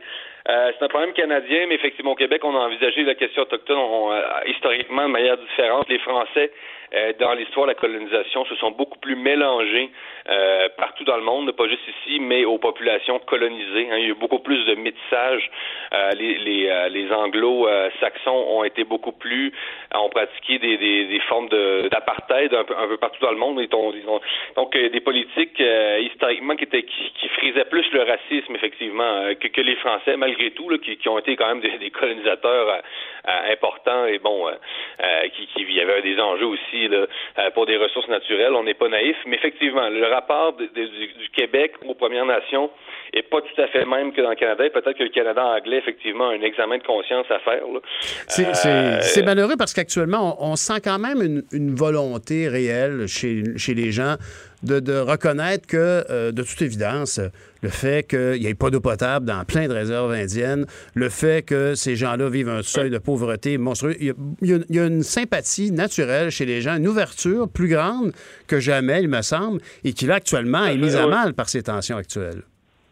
Tout à fait, oui. Il y a une grande conscientisation et qui rentre pas non pas toujours non nécessairement euh, dans les paramètres de la bien-pensance. On sait qu'il y a un courant très bien-pensant, puis on se dit nous, on n'est pas les autochtones, et ce courant-là, vous voyez, on n'y adhère pas vraiment, euh, du moins euh, de moins en moins, même si bon, ce courant-là a quand même celui de Trudeau, là, j'entends là un peu les autochtones, mais mais pour l'image, évidemment contribué à refaire la question à la remettre à l'avant-plan là. Euh, mais, mais oui, il y a une conscientisation et les gens, monsieur, madame, tout le monde, là, je pense que, comme vous le dites, là, monsieur Nantel, ils sont d'accord pour dire, qu'il y a des affaires, ah, c'est, c'est pas normal d'avoir des, des territoires qui euh, peuvent être comparés en termes de, d'infrastructures au tiers-monde. C'est inacceptable dans une société euh, aussi riche, le Canada. Là. Je pense que tout le monde s'entend là-dessus. Ceci dit, c'est ça. L'affaire, c'est pas tomber dans l'image, pas tomber dans la bien-pensance, hein, c'est, d'infantiliser finalement les populations amérindiennes sans s'en apercevoir à les prendre un peu comme des, bons sauvages écologiques. Quand, tu sais, je veux dire, il y a quand même cette, tendance-là est assez forte aussi. Hein. Malgré tout, on, parle en leur nom, et on les infantilise un peu, on les mhm. paternalise. Et, c'est. Cette tendance est très forte aussi. Donc, il y a beaucoup d'antiracistes qui tiennent un discours sur les Autochtones qui, à mon avis, est infantilisant. Et ces gens-là s'en rendent pas toujours compte. Là. Ben, Jérôme Blanchet-Gravel, merci beaucoup de nous parler de ce sujet-là, puisque c'est devenu soudainement le sujet sur, euh, qui vient en tête immédiatement et malheureusement, la, la, la, la lecture du fait autochtone pour les Québécois actuellement se colore dans un jeu d'intendance quotidienne de juste aller travailler puis pouvoir prendre le train. Merci beaucoup, Jérôme Blanchet-Gravel. Merci, bonne semaine. Au revoir. Cube Radio. Autrement dit. Vous êtes de retour à Politiquement Incorrect et euh, si vous avez feuilleté votre journal de Montréal euh, hier, vous avez probablement remarqué une page qui marquait le centième anniversaire euh, qu'aurait eu, bien sûr, M. Paul Gérin-Lajoie. Et pour en parler plus avant, on a eu l'idée de communiquer avec Daniel Turp, professeur titulaire à la Faculté de droit de l'Université de Montréal et président de l'Institut de recherche sur l'autodétermination et l'indépendance. Bonjour, M. Turp. Bonjour. Je vous remercie beaucoup de participer à l'émission. On avait, euh, évidemment, pour la plupart des jeunes, Paul Gérin-Lajoie est associé à l'acronyme de ses initiales, la dictée PGL. Mais quel grand patriote fut M. Lajoie au-delà du système d'éducation? En effet, et pour des jeunes, c'est aussi le nom d'école, euh, parce qu'il y a plusieurs écoles qui portent son nom maintenant un peu partout au Québec. Et oui, c'est un homme extraordinaire là, qui euh, est décédé, euh, je le rappelle à vos auditeurs et auditrices, le 25 juin 2018, il y a deux ans à peine. Il avait 98 ans et il a été actif tout au long de sa vie. Là, il a fait des conférences auxquelles j'ai notamment assisté pour parler de sa doctrine Gérin Lajoie alors qu'il avait déjà 90 ans. Un homme remarquable. Et, qui a certainement fait partie des grands bâtisseurs du Québec. Euh, on, remarquera bien sûr toute sa contribution au système de l'éducation, mais aussi par rapport à la distinction du Québec relativement au reste du pays, du reste du Canada. Oui, on le sait moins, mais vous savez que M. Gérin Lajoie avait en 1967, lorsqu'il était président du comité des affaires constitutionnelles de la Fédération libérale du Québec, là, la FLQ, qui était une espèce d'organisme de, recherche, de réflexion du Parti libéral du Québec d'alors. Il avait fait une proposition pour répondre un peu à celle de René Lévesque, là, qui proposait que le Parti libéral euh, promeuve la souveraineté association. Lui, il avait fait une proposition qui visait en quelque sorte à faire du Québec, là, euh, une, euh, une, entité avec un statut particulier au sein mhm. du Québec, avec sa constitution interne, avec euh, de nouvelles institutions. Il proposait d'ailleurs de remplacer le lieutenant-gouverneur par une institution québécoise. Des propositions assez révolutionnaires. Donc, un peu, un peu de tasser la monarchie, là. Ah oui, tout à fait. Il, je crois qu'il mettait en question l'idée que le Québec devrait avoir euh, comme monarque la, Sa Majesté la Reine et un lieutenant-gouverneur. Et ces propositions n'ont malheureusement pas euh, eu de suite. elles devraient d'ailleurs, parce que c'est encore très pertinentes, très euh, actuelles. Si on relit ce rapport-là, on se rend compte qu'il y aurait de la place pour une proposition comme celle-là aujourd'hui encore. Bien, c'est sûr que venant de vous, en plus, constitutionnaliste bien connu, euh, c'est encore plus intéressant d'entendre de votre bouche quand on parle du centième anniversaire de Paul Gérin la joie. Le mot constitution est revenu souvent tout à l'heure, entre autres avec M. Brou. Je veux dire, et la relation actuellement avec les Premières Nations, qui, semblerait-il, euh, euh, demeure un grand nœud gordien au sein du Canada. Oui, tout à fait, parce que je crois que les, nations autochtones du Québec et, les peuples autochtones du Canada sont pas du tout satisfaits de la façon dont, on reconnaît leur droit euh, dans la Constitution du Canada et, euh, il leur a fallu de multiples interventions devant les tribunaux même pour faire reconnaître leur autonomie gouvernementale ou en tout cas certains éléments de leur autonomie. Et on voit bien qu'aujourd'hui, avec les manifestations, ils ne sont pas du tout satisfaits. Il faut repenser en profondeur notre relation avec les, les premiers peuples. Là. Et euh, il y a certains premiers peuples d'ailleurs qui se, se, se, préparent ou en tout cas veulent se donner leur propre constitution mhm.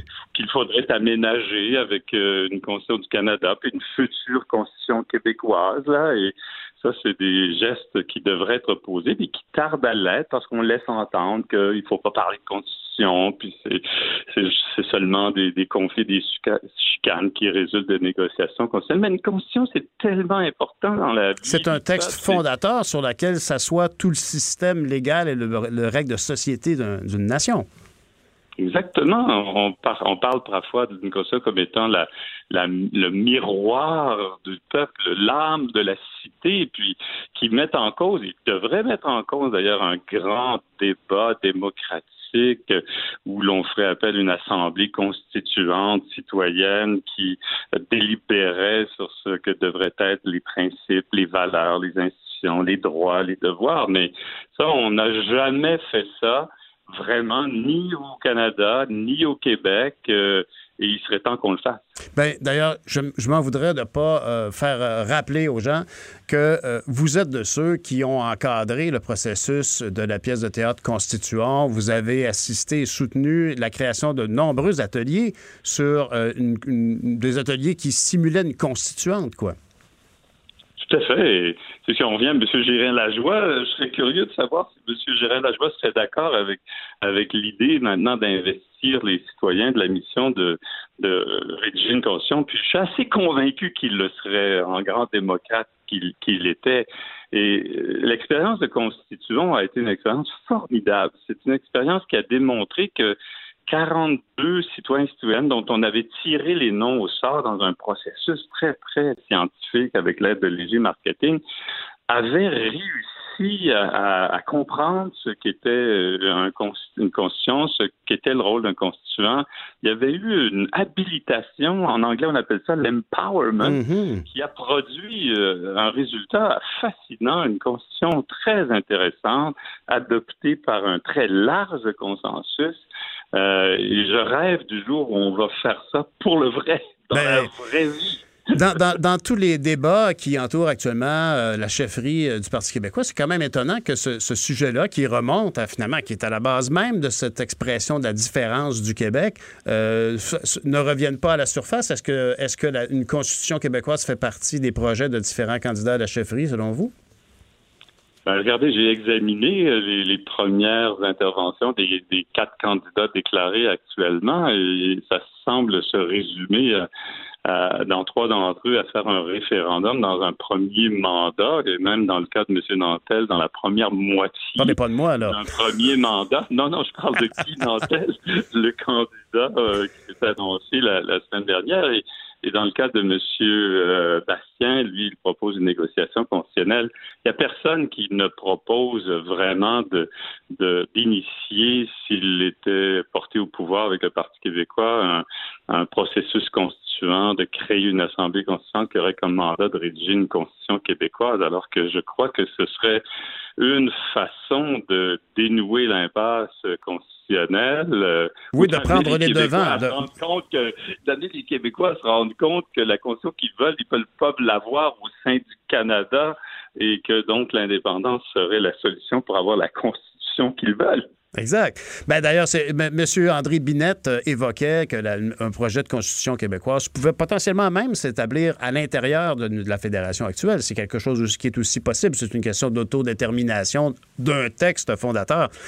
Je voulais vous demander, euh, euh, Paul Gérin-Lajoie euh, a été là comme gardien de son travail, de son héritage toutes ces années.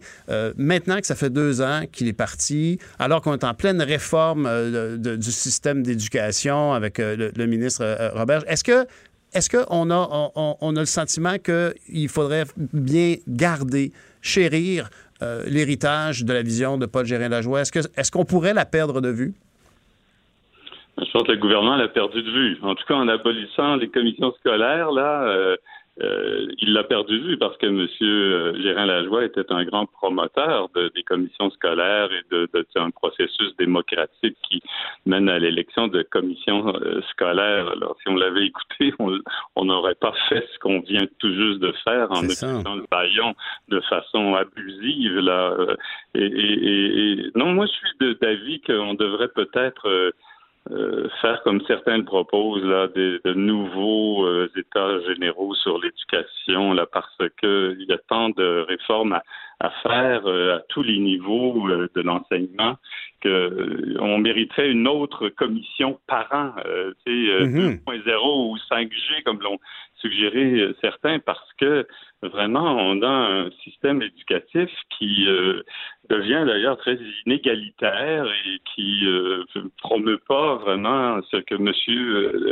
Euh, la- Lajoie avait promu, lui, lorsqu'il est devenu ministre de l'Éducation, puis a mis en œuvre les Comme un ascenseur de un ascenseur social qui donnait une chance égale à tout le monde, peu importe la provenance et le milieu. Exact. Je pense qu'on n'assiste pas à cela au Québec maintenant. On assiste au contraire à, à des inégalités qui sont inacceptables dans une société qui se veut euh, démocratique. Alors donc, euh, Monsieur le Gérin Lajoie euh, devrait être écouté euh, et ses idées euh, continuer de nous inspirer. Comme d'ailleurs, on n'en a pas beaucoup parlé. Quand même, Monsieur Gérin Lajoie est celui qui est à l'origine de l'ensemble des politiques internationales du Québec, de cette idée que le Québec a propre personnalité internationale, qu'il peut conclure ses propres traités, qu'il devrait faire partie d'organisations internationales euh, euh, comme il l'est pour la francophonie, mais il l'est pas pour d'autres organisations. Euh, Il devrait avoir ce qu'il a réussi quand même à, à- faire des délégations, des bureaux à l'étranger. C'est quand même M. Gérin Lajoie qui a eu le culot de dire que le Québec avait des compétences en matière internationale et qui a réussi, euh, et les gouvernements qui l'ont suivi l'ont l'ont fait aussi, à, à imposer ça au gouvernement du Canada et faire en Hmm. sorte que le Québec vraiment a une capacité internationale. On devrait peut-être euh, recommander à, à tous ceux qui s'intéressent à la gouvernance du Québec de, de parcourir euh, le, le- le meilleur résumé disponible des visions de Paul Gérin-Lajoie. J'imagine qu'à cet effet-là, euh, Wikipédia ne suffira pas. Il y a sûrement de bons ouvrages. Euh, je sais que vous avez publié d'ailleurs un ouvrage sur la, la Constitution du Québec il y a quoi, deux ou trois ans. Vous y référiez d'ailleurs à Paul Gérin-Lajoie. Oui, tout à fait. C'est un ouvrage où j'ai rassemblé le titre euh, La Constitution québécoise, essai sur le droit du Québec de se doter de sa propre loi fondamentale, tous les textes que j'ai écrits à ce sujet-là. J'ai parlé notamment de ce que M. Gérin Lajoie avait proposé au Parti libéral du Québec en, en 1967. Ça devrait d'ailleurs inspirer les, les candidats à Ben, la ça. du Parti libéral. Là. Mme Anglade et M. Cusson, ils devraient euh, faire leur devoir euh, constitutionnel en lisant ce que M. Gérin Lajoie a écrit. Mais, euh, Parce qu'ils ont, ils ont mentionné, euh, ils avaient mentionné, excusez-moi de vous interrompre, ils avaient mentionné euh, à la pression des jeunes libéraux du Québec de, créer- de doter le Québec d'une constitution, je crois.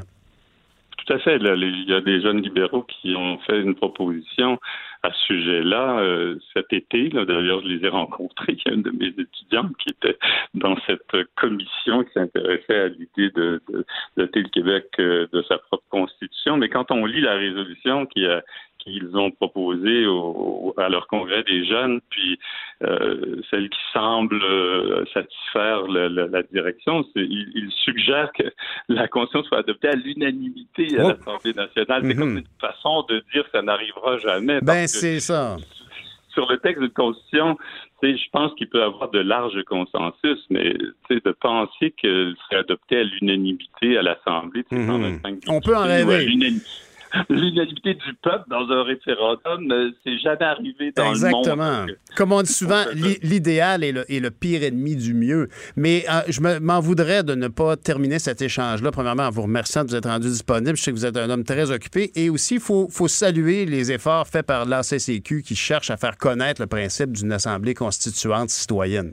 C'est vraiment des gens qui n'ont jamais lâché le morceau et qui vous ont demandé votre collaboration, d'ailleurs, je pense. Oui, tout à fait. Puis euh, M. Bergeron et l'équipe euh, qui est rassemblée autour de lui, puis ces gens euh, sont, sont persévérants, ils, ils croient en cela, je les, appuie et je considère qu'ils doivent continuer de, de tenter de, de convaincre toutes les institutions, les autorités euh, de, de, de, de créer un jour cette Assemblée constituante Qui serait si Québec. consensuel. Ben, merci, merci beaucoup, M. Turp. Merci beaucoup, M. Turp. Daniel Turp, professeur titulaire à la Faculté de droit de l'Université de Montréal et président de l'Institut de recherche sur l'autodétermination et l'indépendance.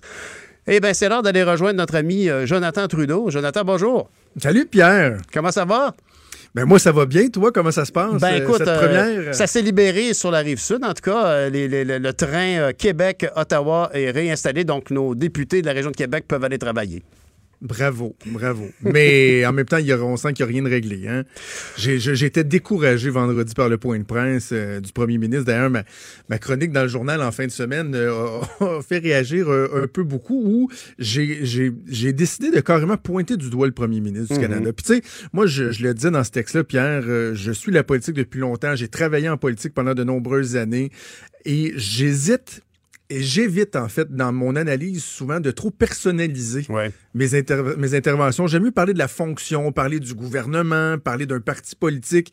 Mais là, la là, comparaison on en est est peut-être rendu... encore pire parce que la fonction n'est pas du tout livrée avec dignité actuellement. Ben, Il est pas là. exactement, Mhm. exactement. On a un premier ministre qui, est, euh, qui est en déroute totalement, qui n'a aucune espèce de leadership, qui prend de mauvaises décisions. Quand il en prend, euh, il les prend trop tard, avec euh, comme effet que l'économie du, du pays est, est affectée. Puis même, là, on, a- on est rendu au tissu social, là, les relations entre les Canadiens, entre les, les peuples des Premières Nations. C'est épouvantable, puis on ne voit pas encore euh, l'issue. Alors, euh, écoute, dans l'émission tantôt, évidemment, on va revenir là-dessus avec euh, Emmanuel Latraverse, mais beaucoup d'autres très, très bons invités. Des fois, les lundis, c'est plus tranquille, mais moi, dire, l'actualité Oui, foisonne. On va parler à Alain Pronkin du Centre sur les nouvelles religions. Tu as vu ça, hein, la, la chute de Jean Vanier, euh, le fondateur de l'Arche, qui était vu comme étant un- Ben une espèce oui. de saint en devenir, là, lui qui était Hmm. décédé au mois de mai dernier. Finalement, on se rend compte que c'était un, un moyen manipulateur et même, euh, quoi, peut-être un prédateur, peut-on dire. C'est tellement euh, décourageant, ça. Tellement, tellement. Donc, on va en parler avec Alain Pronkin. Mais ça, ça- ça existe-tu des figures comme ça euh, qui finalement n'ont pas de squelette dans leur placard? là? On a l'impression, même Mère Teresa, finalement, c'est le, le mythe est déboulonné. Il paraît qu'elle était- était pas endurable. Puis. Ben, je te dirais, a-tu? je, je te dirais, euh, je, vais- je vais laisser sur toi mot Paul Gérin la joie. OK, OK. Hey, bonne émission. Jonathan. Hey, salut mon cher. Salut.